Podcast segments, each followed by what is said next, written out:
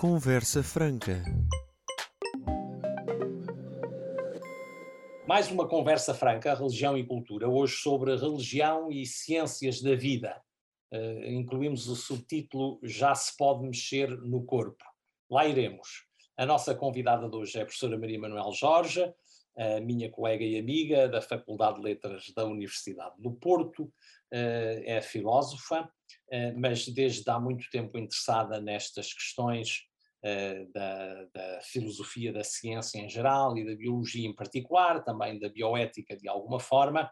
Eu agradeço a sua presença, Maria Manuel Jorge, para esta conversa informal e a começar, porque esta é uma rúbrica que parte do site dos jesuítas em Portugal uh, e porque acho que é oportuno, não é todo forçado, uh, até como complemento a uma nota curricular sua, que o seu doutoramento em filosofia teve a participação ativa do professor Luís Archer, que já não está entre nós, que para pessoas de outra geração é uma memória uh, muito importante na cultura portuguesa e na cultura científica, uh, certamente também na Companhia de Jesus, e eu ia-lhe pedir por uh, começar por aí, quer dizer, fazer uma, aqui uma, uma invocação que não lhe será difícil do Luís Archer e da sua importância para começarmos a conversa eh, eh, não só como eh, o, o importador, vamos dizer assim, da biologia molecular em Portugal, como também alguém que trouxe de uma forma muito original as questões da, da bioética para cima da mesa e, portanto, se achasse que era razoável começar por aí, por fazer esta invocação a Luís Archer e depois vamos na sequência continuando a nossa conversa. Ora, muito obrigada pelo convite, João, porque já sabe que eu adoro falar destes assuntos e, e, acho muito boa ideia realmente começar para tratar este tema da relação entre ciência e religião a partir das ciências da vida, falar do professor Luís Ascher. Eu tive a sorte de ele ser meu orientador de doutoramento e, e a maneira como ele eh, me colocou face a esta questão de ser padre jesuíta e ao mesmo tempo cientista foi para mim um enquadramento que, que me ajudou a, a, a perceber muitas coisas. Ele tinha uma, uma das, um dos aspectos que me surpreendeu logo quando comecei a estudar genética molecular pelo livro dele, é que ele, no fim de cada capítulo, ele uh, fazia sempre uma reflexão sobre o que é que aquilo podia significar de um ponto de vista mais alargado, filosófico mesmo, e, e, quando, e em muitos dos artigos dele de divulgação terminava o artigo uh, perguntando: e Deus nisto tudo? E, e, é espantoso, quer dizer, esta possibilidade de, estando a tratar de ciência, ao mesmo tempo tentar uma coerência com aquilo em que ele acreditava. E uh, eu lembro que a primeira coisa que li dele era um, um texto uh, que se chamava A Imagem de Deus na, na, moderna biologia molecular, a partir da biologia molecular. E, e é, isso era, era um, um, esforço que ele fez sempre de tentar perceber uh, de que maneira a relação entre uh, ciência e religião podia ser frutífera. E foi com ele que eu, que eu uh, me apercebi de uma ideia que julgo que já vinha de João Paulo II, mas que, que ele focou muito claramente, e, e, e que era esta. O que me deu, o que me deu, deu a, a ciência para a minha religião foi a possibilidade de, de nos libertarmos de muita superstição. Há muito mundo para lá da ciência, eh, mesmo que nós digamos que habitamos hoje um tecnocosmos, e ele falou muito disso, e a maneira como a nossa vida é tão marcada pela, pela tecnologia, há muito mais que, que, fica fora desse mundo. E a, a, possibilidade de não fazermos da ciência um ídolo e de não a considerarmos como, como um absoluto, a religião é um amparo muito forte nesse domínio. Por isso, estas, estas duas ideias eram, é, são, são ideias muito frutíferas e, e que ele teve que, que, assumir de uma forma muito forte, sobretudo quando, quando começou a perceber-se, e ele assistiu a essa evolução, a passagem de uma biologia de análise, não é, que, que tentava perceber o que é vida, para uma biologia que se lança a construir vida, a fabricar, não é? Já podemos mexer no corpo, é, digamos, o ponto mais uh, espantoso dessa, dessa evolução de uma biologia para uma, para uma, para uma construção da vida uh, em novos moldes, de certa maneira, uh, pelo menos é esse o horizonte. E, e ele uh, colocou de, de, uma forma muito clara esse problema e dizia, dizia, ele, o facto de eu ir estudar biologia, quando os jesuítas o mandaram estudar biologia, não é porque ele, ele em princípio não era um assunto que lhe interessasse muito, não é? E lá foi para os Estados Unidos fazer essa preparação com peripécias muito interessantes, mas aquilo que ele que ele diz que sentiu foi que a biologia, o estudar essa biologia nova, não é? Não ia de modo algum perturbar aquilo em que ele acreditava. E isso mostra-nos como ele tinha a noção de que, embora haja um esforço a fazer de aproximar os dois domínios, pelo menos de, de os pôr a, a, dialogar um com o outro, o plano da fé eh, coloca-nos num registro que eh, de certa forma, alarga o horizonte de visibilidade da ciência e não choca com ele, não é?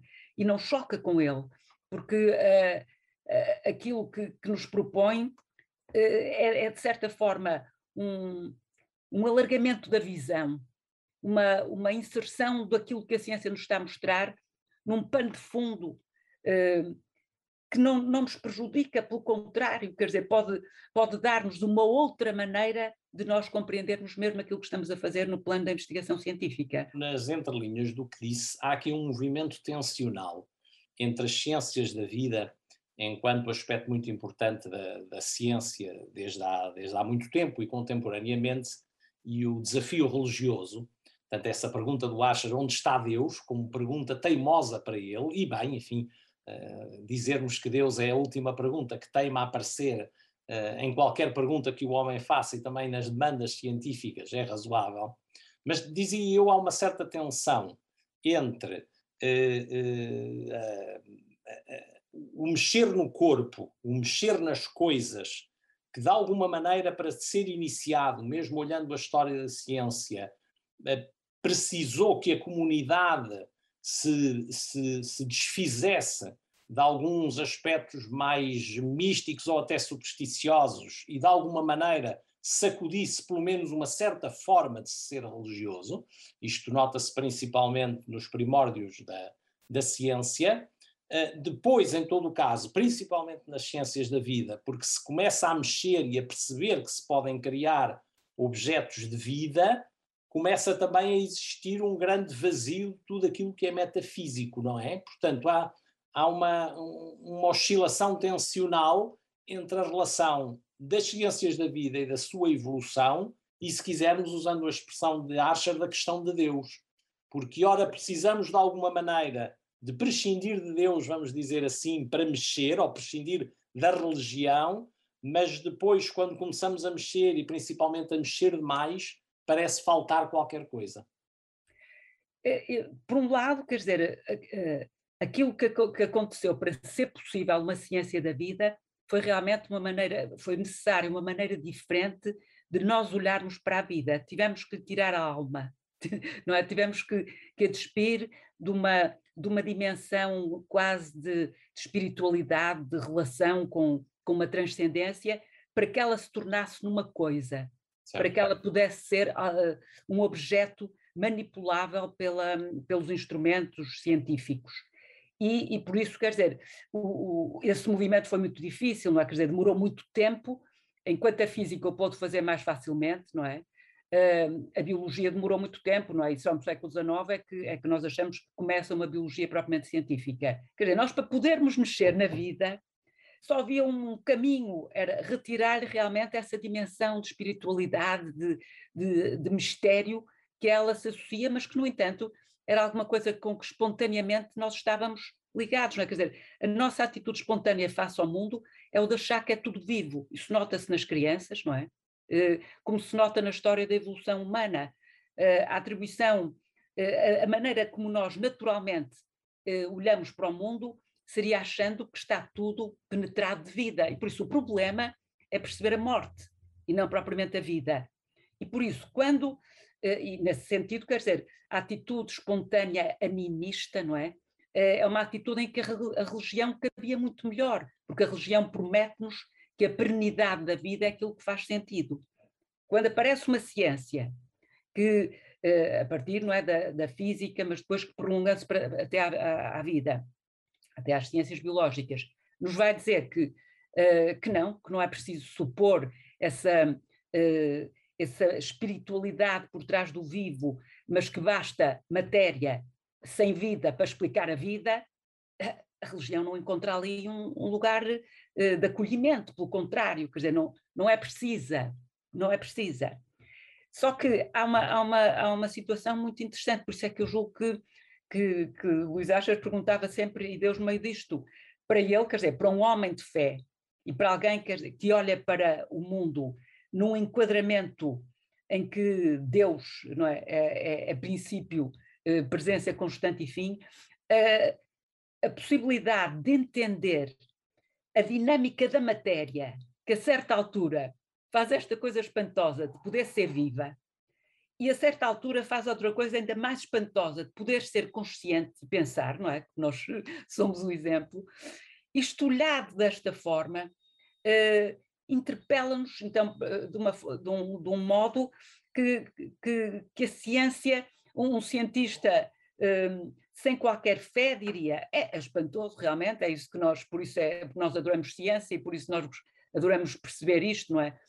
Mas para quem tem fé, a, a possibilidade de encostar a uma referência uh, uh, teológica de, e, e, religiosa, esta, este, este maravilhoso trajeto da matéria, é, é, torna ainda, quer dizer, dá-nos uma, uma sensação de, de sentido e de felicidade que sem a religião nós poderíamos não ter. Portanto, de certa maneira, uh, há um conforto nesta possibilidade de poder juntar os dois domínios.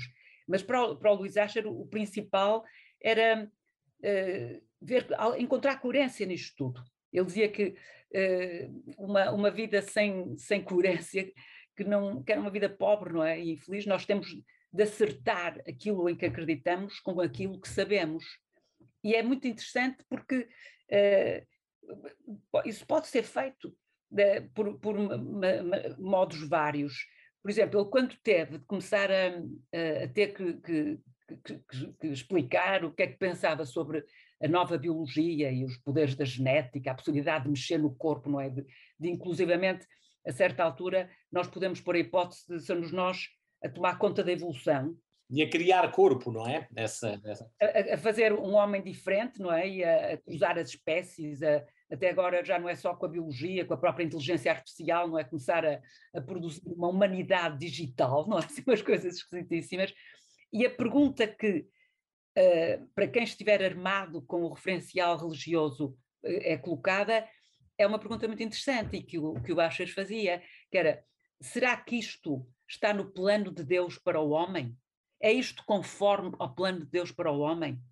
Quer dizer, e dizer, eh, Deus fez uma criação em que eh, respeitou eh, as leis da física, respeitou as leis da biologia, entregou isto a, uma, a um processo de, de, complexificação que deixou a certa altura nas nossas mãos. E isso ele via muito bem com, a, com, com aquilo que, que a biotecnologia... a liberdade humana, não é? E o risco de Deus em nós risco... para construir isso. E uh, isso foi-nos deixado na nossa mão, quer dizer, o homem tem de colaborar com Deus para, para levar isto a algum porto. Aí é que surge depois todo o esforço dele de perceber o que é que a bioética podia aqui ajudar, não é? oh, Maria Manuel, sobre a bioética nós tínhamos obviamente de cair um pouco aqui, ao tratar das ciências da vida e da pergunta onde está Deus, íamos obviamente entalar-nos nestas questões éticas, aliás dizia, quando o Archer se perguntava se, se, se estaria nos planos de Deus este, esta empresa científica biológica como a estamos a viver, ao fim e ao cabo, ele estava a fazer a pergunta ética: será que isto nos humaniza? Não é? E, e, e, às vezes a colocação de alguém religioso que trabalha em ciência em geral e em ciências da vida em particular, a colocação ética gera, na aparência, um, um certo travamento, não é? Portanto, nem tudo aquilo que se pode fazer se deve fazer, mas como é que ao mesmo tempo uma pessoa como o Luís Archer, que, que teria de certeza uma mente aberta, e que não gostaria de travar por mero preconceito, muito menos irracional, não é? Como é que se equilibra nas suas tensões bioéticas de perceber que nem tudo nos convém, mas ao mesmo tempo ser francamente aberto ao conhecimento e ao novo conhecimento até desta, desta questão da biologia molecular que se adivinhava que ia poder ser capaz de criar algumas, algumas abordagens, se não vida tal e qual, mexer na vida, como estamos a usar aqui. Isto é, como é que o Luís acha, e mesmo hoje em dia, cientistas que trabalham nesta área das ciências da vida, que têm um lastro uh, crente ou religioso, uh, se conseguem equilibrar uh, numa posição bioética, mas ao mesmo tempo serem francamente abertos e não agirem por dogmatismo. Ele era totalmente a favor de, de, da possibilidade de nós, através da ciência e da tecnologia, eh, contrariarmos o sofrimento e a morte. Eh, ele era, era pelo menos eh, isso era uma mensagem que ele via decorrer da própria, da, da própria posição de João Paulo II na altura, e por isso eh, a questão é eh, se, se, está na nossa mão o, o, o agir eh, bem em relação à possibilidade de inovar continuamente, a questão é como é que nós como é que nós estamos a fazer, e por isso é que ele se interessou, não é pela bioética, porque era aí, nesse domínio, que ele via a possibilidade de pensar o que é que as novas tecnologias podiam uh, fazer à, à, medicina, a união entre o espírito e o corpo. Se essa união existe, quer dizer, uh, é fundamental para que a alma, para que o espírito é, esteja bem, que o corpo esteja bem também. E, portanto, tudo o que a ciência nos puder ajudar nesse sentido absolutamente conforme à, ao projeto humano para, de Deus. E, e, outro, outro aspecto também eh, muito interessante era se Deus se fez homem eh, através de Cristo, e é, eh, esse, esse momento é o da demonstração de que há uma igualdade radical em toda a espécie humana. E por isso também, quer dizer, o que é para uns deve estar aberto aos outros também. Eh, as questões da justiça, não é, que na bioética são muito importantes, eh, decorrem na, na, sua justificação. É claro que eu posso dar uma justificação baseada apenas em critérios que me parecem só filosóficos e, e decorrentes da ética filosófica, mesmo que desligada da religião. Mas o que é interessante reparar é que uh, por trás, por exemplo, do que os filósofos disseram e que hoje é tão importante para a ética, por exemplo, na bioética, o, o respeito pelo princípio da autonomia da pessoa, o, uh, o, princípio da benevolência, quer dizer, que eu quero, acima de tudo, é não fazer mal, não é? Não nosso, é. Há um, há um, se isso, por exemplo, uh, normalmente o que se vê nos livros de bioética é fundamentado com a referência a Kant, por exemplo, um filósofo, não é?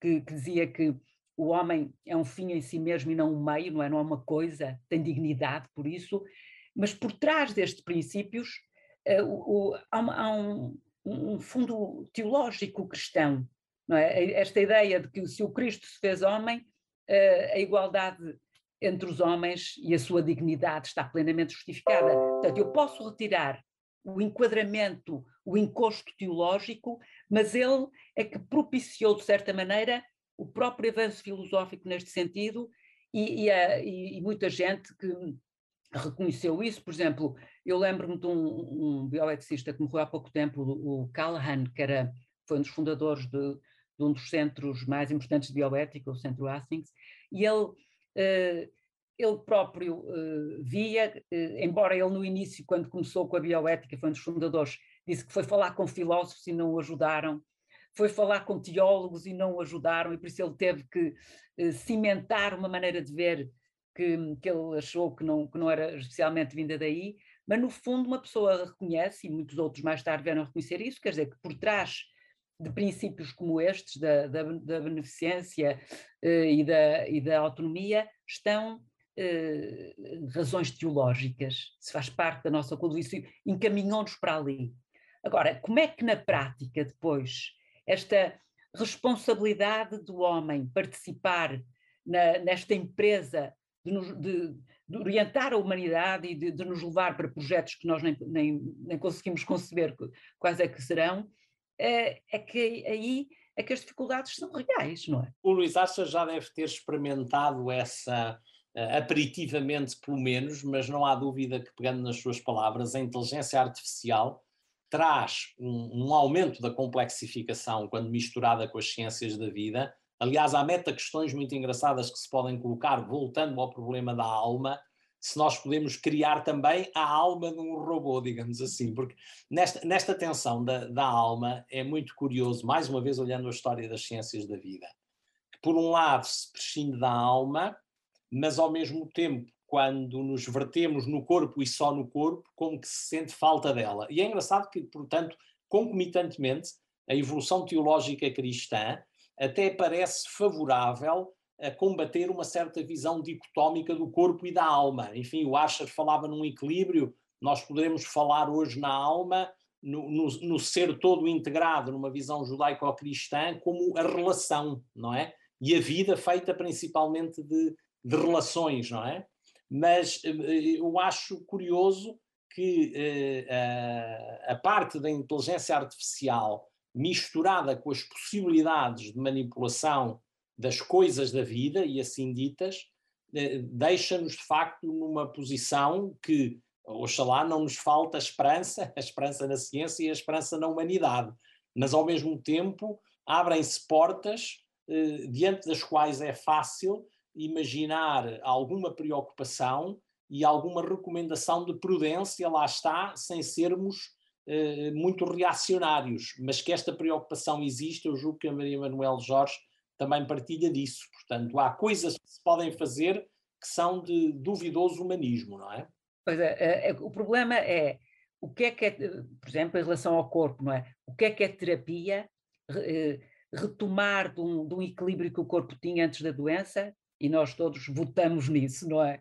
Eh, mesmo com a tecnologia mais espantosa, esse conceber a saúde como um restabelecer de um equilíbrio natural eh, não nos parece problemático, não é uma ideia que vem da antiguidade.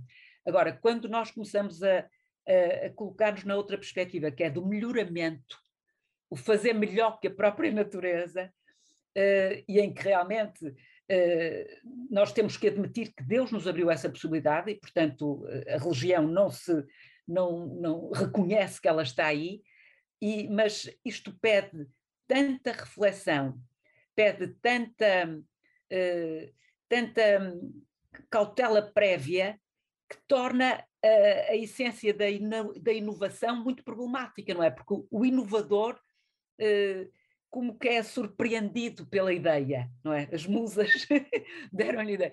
E, uh, e, o problema é que se há um espaço entre ter tido a ideia e o transformá-la depois em alguma coisa de concreto, não é? Agora, o valor da ideia parece não é que nós devíamos eh, guardá-la como um recurso do qual poderíamos dispor. O problema é que nós, eh, as ideias que temos estão hoje altamente associadas a alguma coisa feita concretamente. Quer dizer, as ideias são concretizadas num artefacto e só se vêem através desse artefacto e, portanto, está feito. E no momento em que está feito, está aberto o caminho para já nada nos deter porque se uns não fizerem, outros vão fazer. E por isso, o problema enorme que se vive hoje mesmo em bioética e tudo, é esse problema do controlo global. Quer dizer, é, é que se estes não fazem, porque as, as, regulamentações dos seus países não os convidam a fazer, farão outros. Faz, é? outros vão fazer. E, portanto, em, eh, em toda a maneira como eu penso este assunto, eu acho que há uma responsabilidade enorme é claro, de todos, mas e da sociedade, que pede sempre mais inovação, mais inovação, mas há uma responsabilidade enorme do inovador.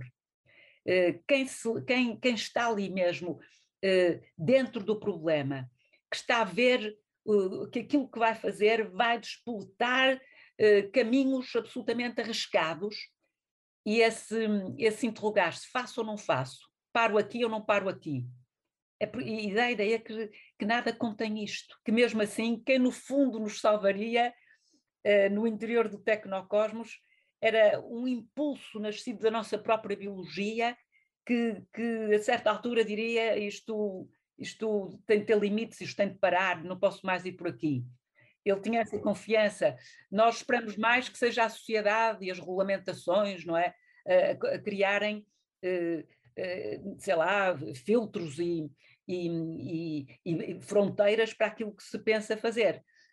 Acho que ele é capaz de ter razão ao dizer isto, quer dizer, ou isto vem de dentro de nós e é a humanidade como, como humanidade que de algum modo inspirada, talvez por Deus, possa a certa, a certa altura dizer por aqui é melhor parar, ou então não, Sim, porque nós já não temos, já não temos os mecanismos morais ou moralistas quando a Igreja tinha certo poder e capacidade misturada com o Estado de travar seja o que for, não nos resta. Outro pingo de esperança senão a de que seja um travamento por dentro, não é? Diante, a última pergunta que eu tinha a fazer, porque o tempo corre, consegue relacionar-se facilmente com isto e, e, e, tem a ver com este, uh, com este perigo, digamos assim, do aprimoramento da espécie humana, nós que estamos agora então a, a, a, tratar o corpo como uma coisa e estamos a pôr-nos no papel de criadores e no perigo que há de que aquilo que criamos nos caia em cima, digamos assim, eh, porque nos desumaniza. Eh, eu sei que a Maria Manuel tem, tem lido bastante sobre isto e conversado com outras pessoas, eh, e apesar de tudo, na comunidade dos cientistas e também dos filósofos que refletem sobre as ciências da vida, há, apesar de tudo, no mundo ocidental, há outros mundos que nós não conhecemos e esses são mais perigosos, algum consenso que ultrapassa a própria convicção religiosa sobre estas questões de natureza ética aplicada às ciências da vida. Eu tenho amigos biólogos não crentes eh, para quem um, um óvulo humano fecundado não é uma coisa qualquer. Eles uh, invocam às vezes até a palavra sagrado, digamos assim, mesmo sem uma conotação religiosa, para, numa perspectiva, enfim, diríamos quase kantiana, dizer não há aqui, há aqui algo que ultrapassa o facto e a, e a coisa. Eh, tem, tem, tem ideia também que a comunidade científica das pessoas que trabalham em ciências da vida, mesmo que tenham uma posição não necessariamente religiosa, está neste momento, neste tempo e neste espaço que ocupamos, pelo menos atenta uh, a algumas destas problemáticas, ou está um pouco pessimista sobre isso? Bem, uh, à partida, aquilo que eu vejo é que tudo o que é possível fazer-se acaba por ser feito. Uhum. Em relação, por exemplo, a este problema do embrião, uh, foi estabelecido um limite, não é? Uh, até ao, uh, ainda foi no tempo da Lady Warnock, que era um, até às 14 semanas, não é? Tenho ideia, era um, alguma coisa sobre a qual ainda se podia trabalhar. Depois, com a definição já do tronco cerebral e de uma, de uma complexidade cerebral, a partir daí já não se podia. Mas ainda recentemente foi, os cientistas propuseram que fosse alargado esse prazo, não é? E a, a mexer mais. A cirurgia ontológica fez com que isso, e julgo que, por exemplo, na Inglaterra, que é sempre pioneira nisso, foi, foi alargado até mais semanas. E, e, e por isso, quer dizer, a, a, a minha, a, eu julgo que há aqui uma, há uma apatia e há uma certa indiferença eh, não digo da comunidade científica, mas, mas até mesmo da sociedade em relação a estas questões, por estar desatenta e também pelaquela sua uh, aquela, sua febre, é? que, é uma, que é uma maneira nova que nós temos de, de, de pôr toda a nossa esperança na, na, ciência. É isso que é, que é uma mudança uh, cultural enorme, não é? Esta de nós uh, substituirmos a esperança na, no próprio homem pela esperança na, na ciência. Isso é uma inevitabilidade. Isso não posso dizer. Quer dizer, o que eu vejo é que, mesmo com todas estas nossas preocupações de, de tentar limitar aquilo que, que é um, um favor que, que, a imaginação nos faz, não é? De nos oferecer soluções, apesar disso, uh, a tal a, a competição na investigação, é tal a vantagem mesmo para os próprios países de liderarem uh, e serem pioneiros em cada um destes domínios, eh, que permitem não é, melhorar a saúde e a medicina, que, é, que é, é, muito difícil controlar. Nós estamos num momento crucial em que se pedia uh, que todos nos sentássemos à mesa, não é, para, para discutir, quer dizer, o grito de denúncia do que nos pode ser limitador um tecnocosmos, se calhar virá de pessoas comuns e tudo começam cada um seu, na sua vida, no seu dia a dia, nas expectativas que têm, daquilo que pedem à, à, à ciência, à economia, uh, que isto tem de, de, de, ser feito dentro de certos controles, em relação, por exemplo, às ciências da reprodução, é? em relação ao embrião, isso tudo, eh, uma interrogação, se calhar mais profunda, das pessoas que, que pagam tanto para se reproduzir, poderá também ser a, a maneira de não estimular uma procura desenfreada de maneiras de nos reproduzirmos utópicas e se calhar pouco humanas. É verdade, e que são capazes de nos levar a meandros duvidosos. Nós estamos a chegar ao fim do nosso tempo. Muito obrigado, Maria Manuel Jorge. E acho que acabamos com esta ideia. Começámos com Asher e acabamos com Asher, nesta ideia que ele tinha de uma certa confiança na humanidade, que não, não deixa de ter um chão eh, religioso e concretamente cristão, porque nessa, nessa metáfora cristã de, de uma certa fusão entre a transcendência e a humanidade, as coisas confundem-se e, em certo sentido, a esperança de Deus e a esperança dos homens encontram-se, e nós temos esperança que haja aqui, na, na relação das ciências da vida uh, com um certo sentido da vida, que a própria humanidade se encontre no ponto certo para fazermos deste um mundo melhor. Muito obrigado, Maria Manuel Jorge, pela conversa. O prazer foi meu. Obrigada.